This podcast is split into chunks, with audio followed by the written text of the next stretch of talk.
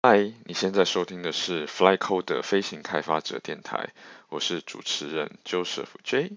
本频道是基于 Facebook 的台湾开发者在澳洲社群所衍生出来的 Podcast 节目，主要内容涵盖技术移民、城市开发者专访、海外生活，另外也会有我自己各方面的心得分享。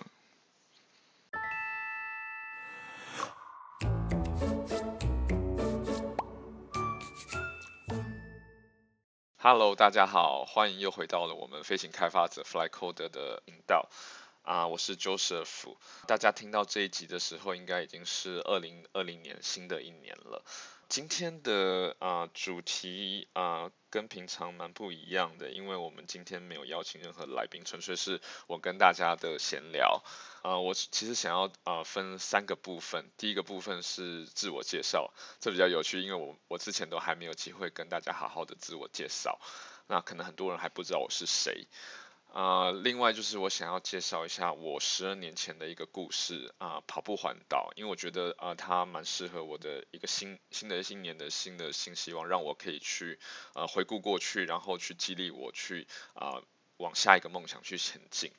那第三个，我想要跟大家聊聊啊、呃，这个飞行开发者 Podcast 频道是怎么开始的，以及未来的发展。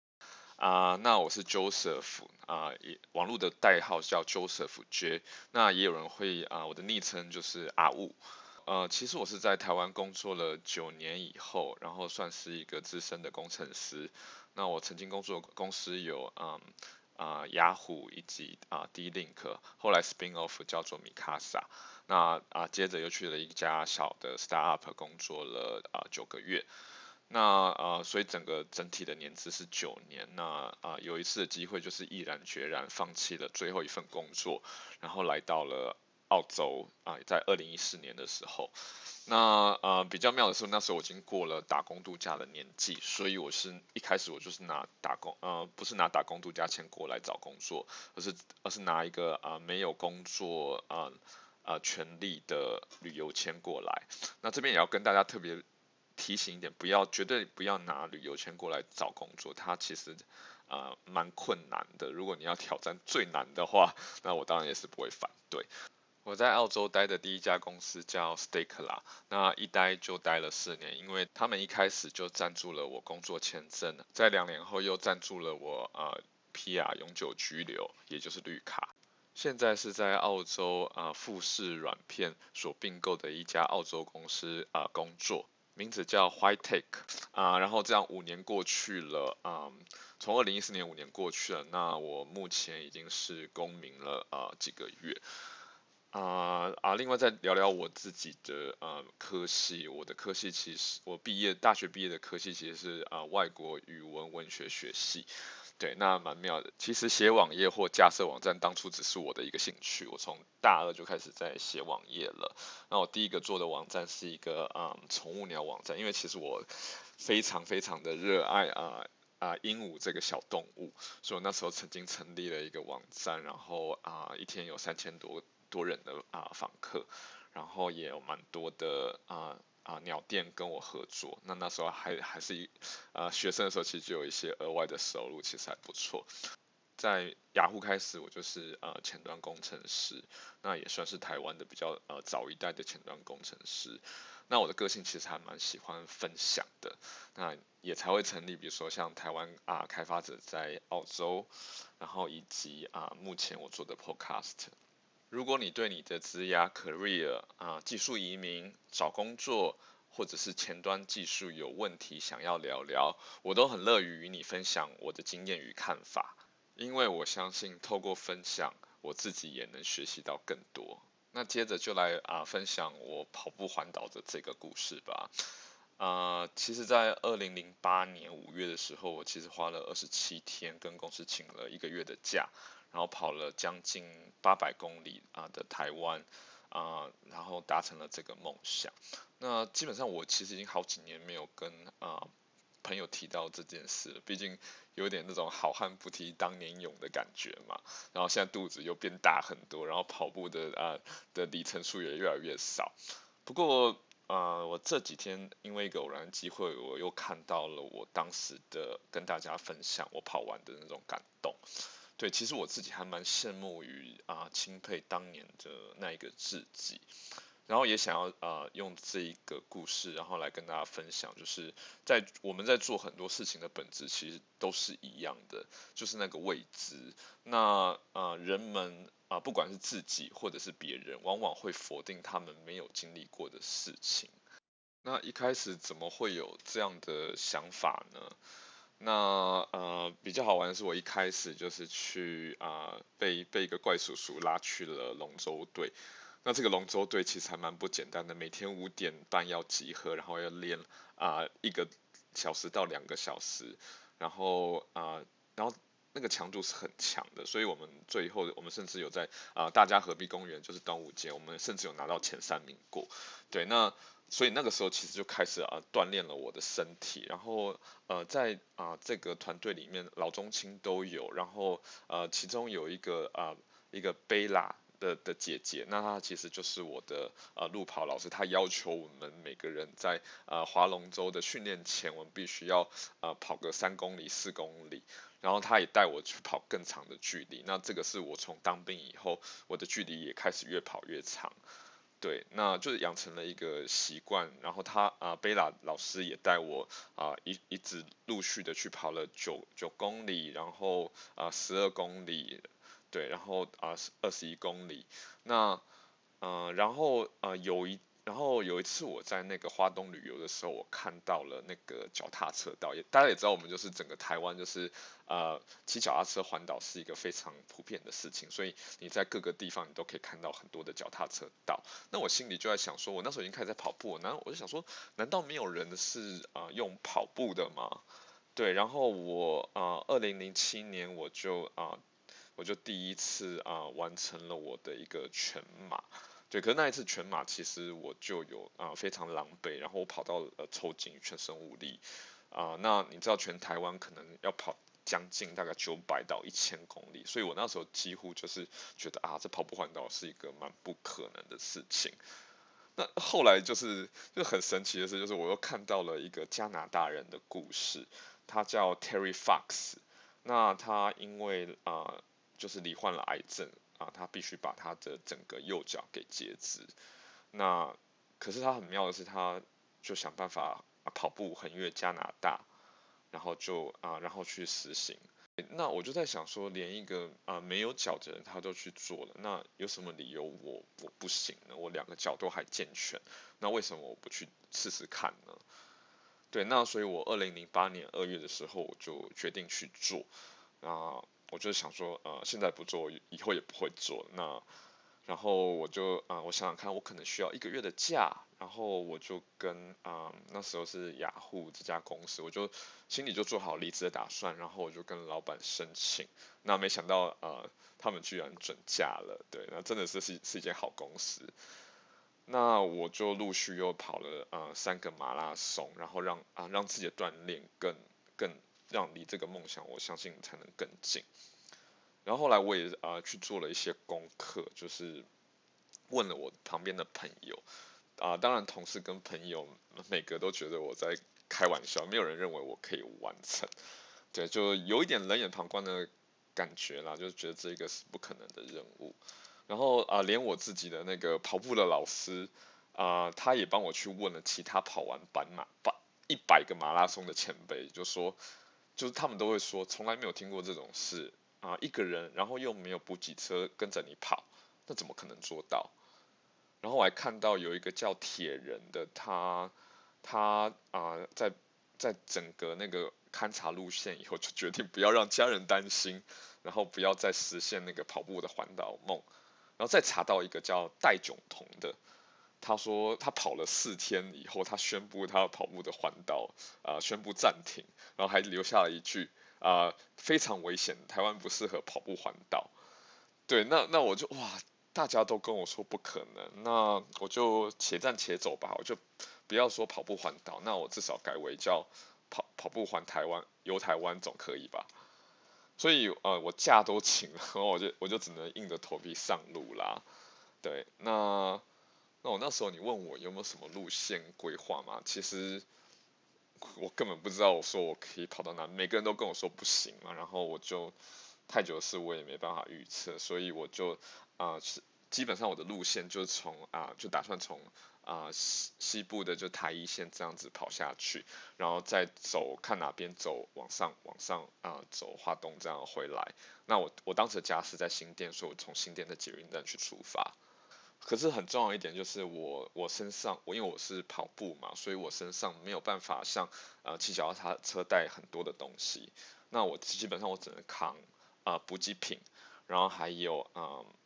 换洗的衣衣物，然后啊就是这个样子，然后啊我如可是我还是需要一些比如说电脑啊，然后来记录我每天发生的事情嘛，对，然后可能还要更多的补给品，因为你你可能那种 power bar 那种对能量冻饮啊那些我身身上一定要携带，不然我当我当下要买也买不到，对，那所以我还是有一个行李箱，可是呢我就是在。每两天去寄一次宅急便或啊、另外全家的那个，不管是怎么样，我就是在两天前我要规划好我后天的住宿点，然后寄到那个地方，而且我一定要跑到我才有那些补给品，或者是我的衣服就可能会很臭，因为我没办法换。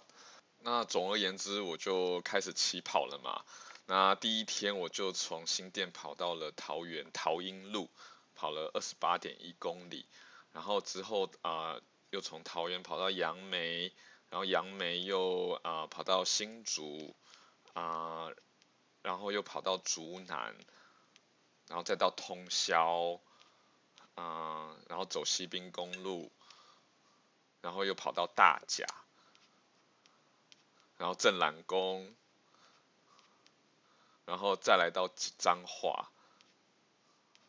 然后又从彰化跑到园林。然后园林再跑到西螺，然后西螺再跑到嘉义，对，那那这样子你听下来，那每天其实啊、的里程数大概是二十七公里，那也有到快到四十公里的，对，那其实我跑到嘉义，当初就有一个、呃、我的同事，那他觉得我他他相信我可以跑到嘉义，对，那那可是我当下我当我跑到嘉义了以后，我发现其实。他有点像每天你在工作，你早上五点起床，然后吃个早餐，六点出发，然后就跑步。那跑累了，你可能就稍微用走的。那其实有一点像在工作的，就是每天的一个 routine 了。好像已经没有什么了解。其实我当下在跑到嘉义的时候，我相信我应该是可以完成的。对，那并不是那他们啊所讲不可能完成的任务。那那当然后来我就继续往下面跑，然后啊跑新营，然后啊新营再跑到新市，啊然后然后就开始啊就还是有一些比较身体不适，因为我毕竟我之前可能跑的里程数并不是那么的多，如果每天这样子下去，啊身体的负担可能会还蛮大的。那我其实，在那时候我就是有那个。我的脚就是有点受伤，就变成说我就有点像竞走的，可竞走了，其实我也是到了，我也是就这样竞走了好几天，然后也中间也有休息两天，然后又从湖啊又又跑到了湖内，然后湖内再跑到凤山，啊对，然后啊凤山再跑到东港，对，那那其实这段时间都还是脚都还是在痛，那跑到东。跑到枫港了，在最后在跑枫港的时候，我就照了一张，因为那时候很开心的是，你在你所有周围的人，他们也在环岛，可是每个人骑的都是都是骑脚踏车，那唯有我是与众不同的，我是用用我的双脚，然后一个人，然后征服了整个台一线，啊，到达了屏东枫港。那我当时我就决定，好，我不要再跑下去了，我不要再跑去啊垦丁了，那我就直接在啊。就是南回公路那边，我就往台东大武的方向去走。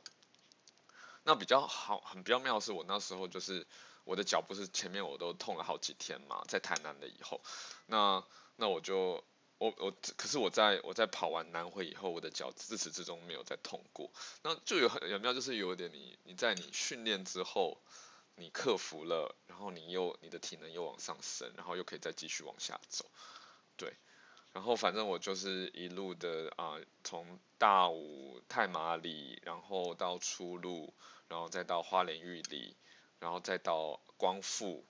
然后中间在光复乡的时候，就是碰到了一个警察局，那警察北北就就说，哎，兄弟，你的脚踏车呢？对啊，原来 每个人他看过的每个人都是都是骑着啊脚踏车经过这个铁马休息站的，对，那只有我是非常与众不同的。然后我就啊再从那个啊再到了花莲。然后花莲因为那边就是有一段比较危险的那段路嘛，就是坍方落石多的苏花公路，那我就特意没有去跑，因为我觉得安全还是很重要的。对，然后然后就到了礁溪，那礁溪基本上就是最后一天了。对，然后啊、就很好玩的就是啊、我本来就想说就从礁溪回到回到我老家新店嘛，就就结束了。对啊，那没想到有一个同事就说。哎呀，问你，你应该跑回来到古亭啊，然后，然后大家已经准备好要帮你欢迎了。那所以我最后一天呢，啊，就本来都是每天都是早上从五点开始跑到中午或或多一点点，可是只有最后一天我跑了将近七十啊六十公里，就从礁溪一直跑到台北古亭。那当然跑回去到啊雅虎。这家公司的时候，就是大家帮我啊围花圈啊，那种感动是是非常非常好的，对，对，就是你有想这整个从到出你的整个起跑点，那真的是好大的一圈，那那其实也是跟大家就是在讲说。就是回到公司，告诉大家我我假没有白请，我我做到了，也可以把这种啊、梦想跟毅力的种子就传递给每位啊、替我打气的同事。那当我跑完以后呢，就是带我入门的贝拉老师就很骄傲的说，现在我都把你的事迹到处现，跟他们说这小子是我去年开始带去练路跑的，结果现在已经跑步环岛完成了，这是其他人都没有的。然后我的雅虎同事也赞叹说：“我把你的部落格丢给啊、朋友看，他们都说你疯了。”啊，另外还有龙舟队友说：“我把你的故事给别人看，告诉他们没有什么不可能的。”这是一个很大的反差，就是当我出发的时候，每个人都跟我说不可能，但我完成的时候，大家又是百般的啊、推崇跟赞扬。再回头想想那些跟我说不可能的人。啊、像公司那些人，然后还有这些跑完百马的前辈，然后还有嗯、那个啊、两个在网络上分享啊、跑步环岛很困难的，还有我自己。若我在一开始啊、就因为这些的否定与调查，然后不去踏出这一步，那我又怎么知道我自己做不做得到呢？那我从这件这个故事，我其实我学到一个很重要的一点，就是。不要被别人所画的框框或常理给限制住了，你要做了才知道你的能耐。那同样的事情还是陆续的发生在我的生命当中。啊、像我当初想要出国工作的时候，啊、我第一个想要去的就是美国。可是呢，有去美国的朋友，啊、他自己是透过。读书这个途径，然后再去找的。那他就跟我说，他从来没有听过任何一个人，然后是、呃、不借由啊、读书，然后直接找工作而到那边的，是独立找工作，不是借由呃分公司的方式啊、intra work 的方式到美国去。甚至连我在开始做 podcast 的时候，我旁边的人也都觉得做 YouTube 才是王道。那这个就等时间来证明吧。我想要用啊、一本书啊、侯文勇《我的天才梦》来啊、呃、呼应这个故事。那它中间有提到几段文字，呃，第一段文字是一条呼应着你内心的路，从不许应你任何未来，一眼望去，遥远而看不见终点。而另一条路，游戏规则清晰而明确，你只要保持领先，很容易就听到外在的掌声。我想，其实大部分人都是走后面那条路，也就是啊、把书读好，然后把工作给做好，对，然后啊、想办法在各个竞争中保持领先，对。可是，其实你有没有真正的去听、倾听你内心的声音，然后去做一些改变与不同呢？啊、呃，第二段则是，凡是自己真心想要的事，哪怕再平凡无奇，再奄奄一息，那件事。立刻就出现了啧啧的光芒。不知道你有没有同样的感受？呃，像我自己的例子，就是当我在呃第一，其实我第一家公司是一个工业电脑公司，它就基本在做 MIS 的系统，也是做网站。对，可是它内容其实不是我想要的。那当我看到雅虎前端工程师的 Web Developer 的工作内容，我非常非常想要进去。那可是当初去面试也没有好的结果。可是我当初就是真的真的很想要进去，那我就甚至开始了辞职掉我第一份工作，然后我去想办法把我前端的技术给补起来。对，那后来呃，然后甚至去教别人，那后来这些奇妙的事情就发生，就是有朋友的朋友在雅虎里面工作，然后知道里面欠人，然后我再找我之前的啊、那个在雅虎里面朋友，他说哦现在有缺，那你就要不要进来呢？那我就顺理而成章的进去了。对，当就是当你有真的有努力，然后似乎万事都会啊、不断的效力，让你成长，然后最后让你可以达成目标。只要那件事情是你真心所希望的。那第三个就是啊、呃、分享的就是每个人都得去寻找自己的故事，为自己发现不同的钥匙。那我相信真的真的是如此。你看我看过好多好多的人，其实我们每个人都是。非常非常的不同的，我们身上所赋予的使命，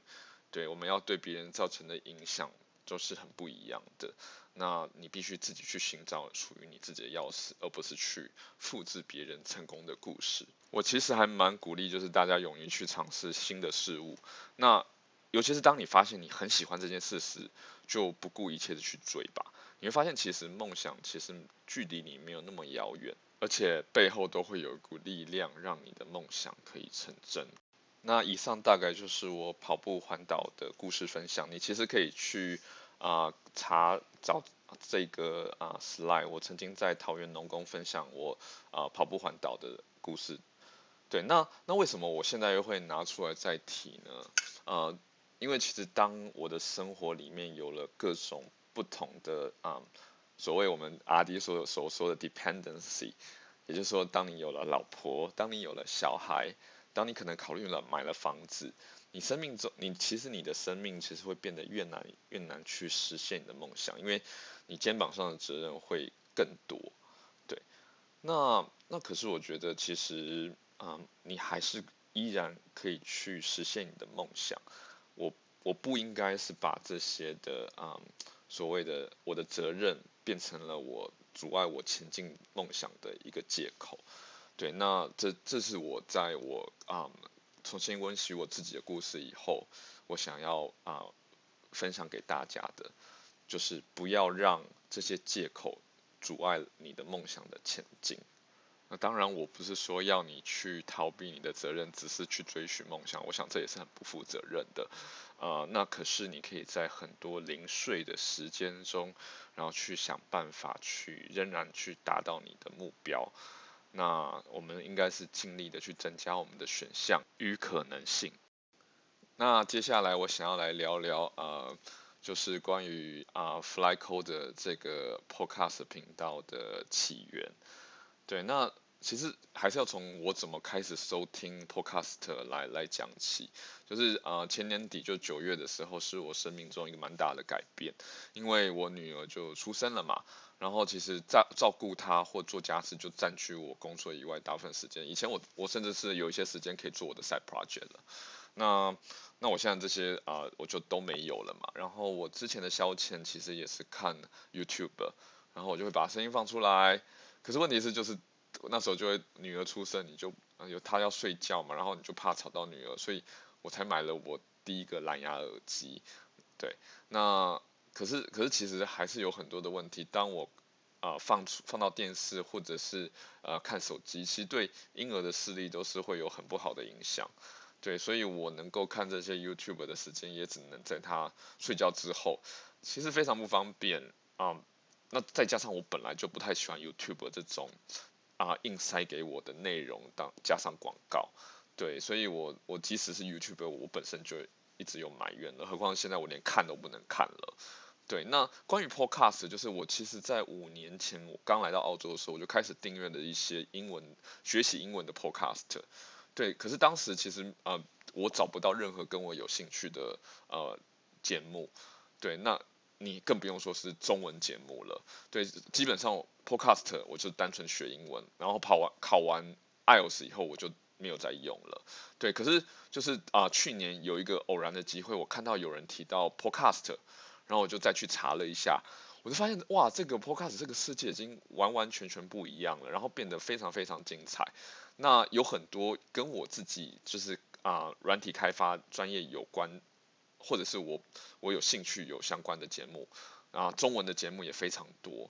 然后呃 Google Podcast 啊这个这个软体这个 App 也会推荐参考我目前的订阅，然后推荐给我更多。对，那它它就是声音嘛，它不会对嗯。对视力造我女儿的视力造成任何的影响，所以甚至我女儿在醒的时候，我都可以可以收听。那对我来说就是一个 perfect match 啊。对，那那时候我就开始订阅了很多很多的节目，然后其实我很非常非常喜欢 Podcast 这种模式，就是我还是可以去新吸收新知识，然后而且我不需要占据我的视觉还有我的手。对，那那这是然后再加上把一些 YouTube。啊、一些啊、问题给排除，那我我是非常非常喜欢这个方式的。那那为什么会开始制作呢？就是其实你刚刚前面有讲到嘛，就是我本身就是一个非常喜欢在啊、呃、网络上分享东西的人。那我之前其实就本来就写了不少部落格。那那我其实也有在想做 YouTube 啊、只是就是那种露脸啊，我需要考量东西就很多，然后。啊，台湾人的习惯是需要有字幕的，那剪接上字幕也会花更多时时间。那我有女儿，其实我要照顾她时间就已经不够了，对啊，那我不太可能去去考量这么多的东西。那 Podcast 简单来说就是，它考量东西很少，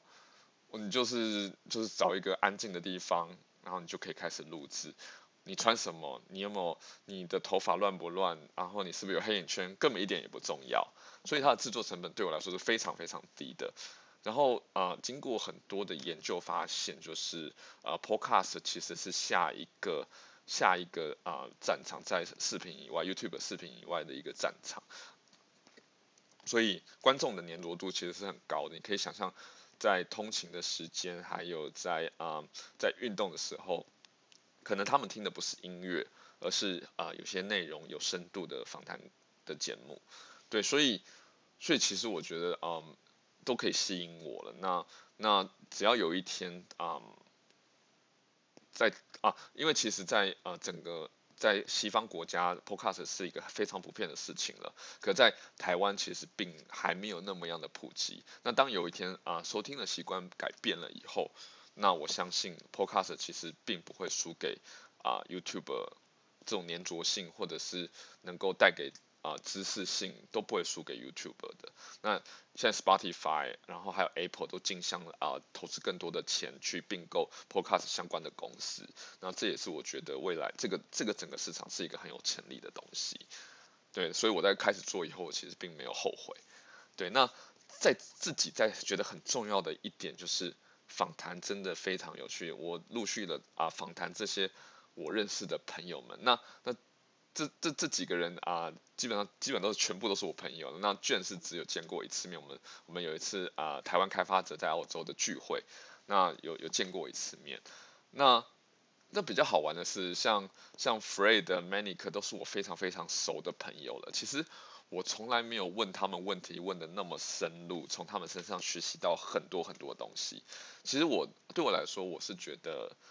那个收获是非常非常满当的，甚至比我当初在写部落格的收获来的更多。对，那那像比如说像对我来说是脑洞大开嘛，然后啊、像环游世界，原来你所需要的钱其实并不是那么多，然后旅程原来是可以这样子的走。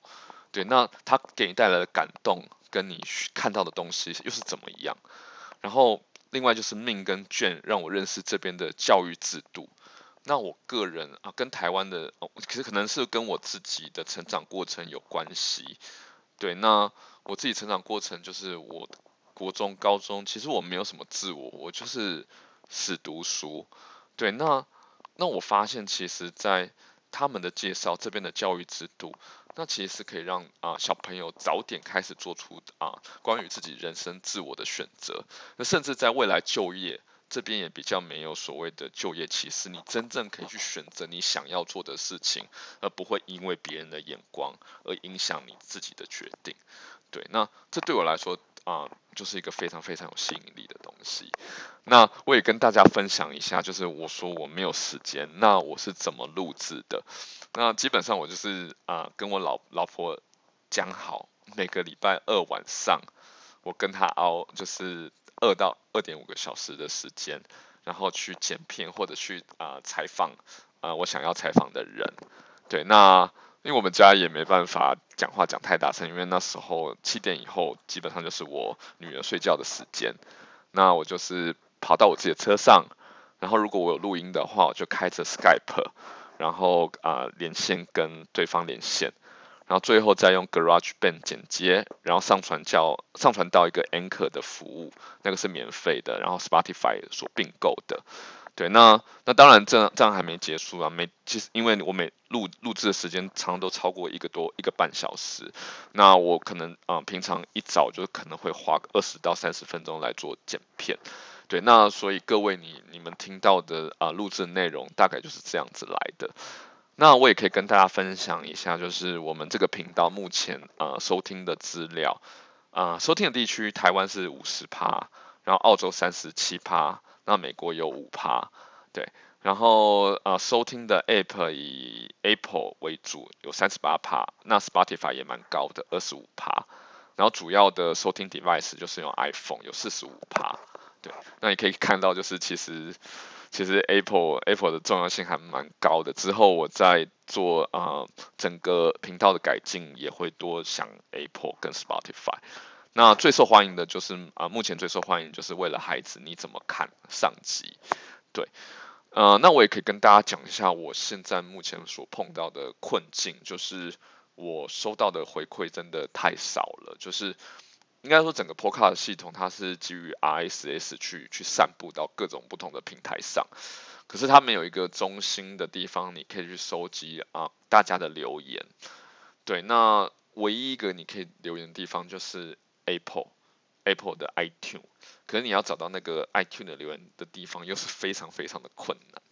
所以这个也是我啊。目前所列为第一个要改进的地方，就是我需要有一个自己的呃网站，然后去去让大家有一个地方可以去给我更多的 feedback 这样子，对。然后像访谈时间过长，这个我也慢慢会做一些调整，可能一些呃基本的问题我就不问，我们可能会直接切入核心，对。然后还有就是啊、收入，对，其实其实我在我在啊、找音乐的时候，我常常会。听到一个我喜欢的，可是其实每一首歌他们会依照每一个 episode 的方式，然后来收钱，对啊，那你知道我们我要养小朋友，然后未来还有房贷要去考虑，其实我是我只能用免费的东西，对我来说也是一个限制。那我不知道各位对啊啊、可能每个月啊、呃、给我一块钱这种赞助的方式是怎么样？可能。我也要知道说你们你们觉得我这个节目的品质是不是真的对你们有帮助的？对，好，那我接下来也想要问大家的主要的问题是在二零二零年你想要听到什么样的内容？对，那我知道呃我们在这边的朋友们啊、开始都已经有一定的收入，累积了一些啊、储蓄了，那他们有些人想要听在澳洲是如何买房，然后怎么做房地产产的投资。对，那很多人的另外一半在澳洲的适应上也是非常不容易的。那所以我我接下来可能也会去找一些啊、不管是成功或失败的的 case，然后让大家来做一些参参考。然后啊、另外我自己在 Stayka 的时候，其实还不错，他们会给我一些 leadership，就是当我变成从 take lead 变成啊、developer manager 以后。他们给我一些 leadership 的 course，这个是我在台湾没有去经历过的。那我目前有这三块想要跟大家来做分享。那当然也有人跟我讲说，他们想要多听听一些技术的东西。那我最近因为我在自己弄自己的的啊、网站嘛，那我是用 Gatsby 跟啊、Netlify CMS。那我在中间也学到，哇，这整个又是一个下一轮的技术，很不一样。那我可能也会分享这样的东西。啊、那你心目中有没有一些东西是你想要听，然后觉得我可以给你们的？对，那欢迎就是啊、用留言的方式，或者是 email 的方式、Facebook 的方式、Slack 的方式让我知道。那我也需要在这边跟大家请啊、大概一个月的假，让我把啊、下一季的啊访纲跟内容还有网站给规划制作好。那今天感谢大家收听，那希望各位在二零二零年各位的啊目标跟梦想都能够实现。我们一个月后见，拜拜。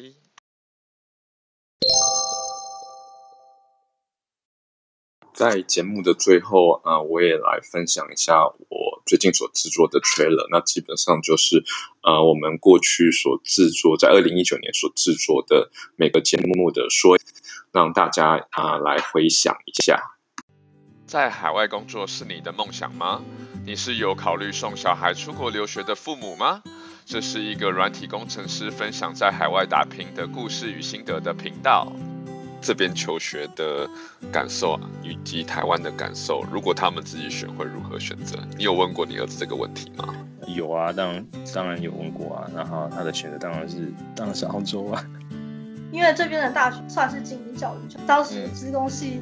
嗯，新生报到的时候，一起进去的有两三百个人，然后跟我一起毕业只有十几个。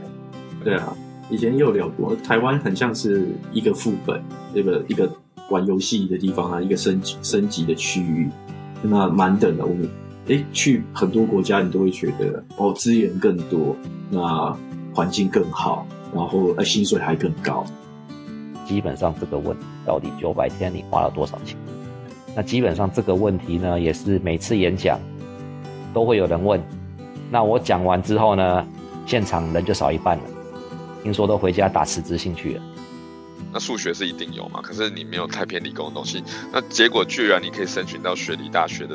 理工科系。基本上高中是让你试你的兴趣，你想学什么都可以学。然后高中其实也有 IT。嗯然后也有就是软体这方面的东西，嗯、就是随便你试。然后大学就是完全是不一样的，所以你高中学什么跟大学学什么，其实没有人在意，也没有人管。千辛万苦，我才终于站在这里，准备要搭这一班飞机，然后去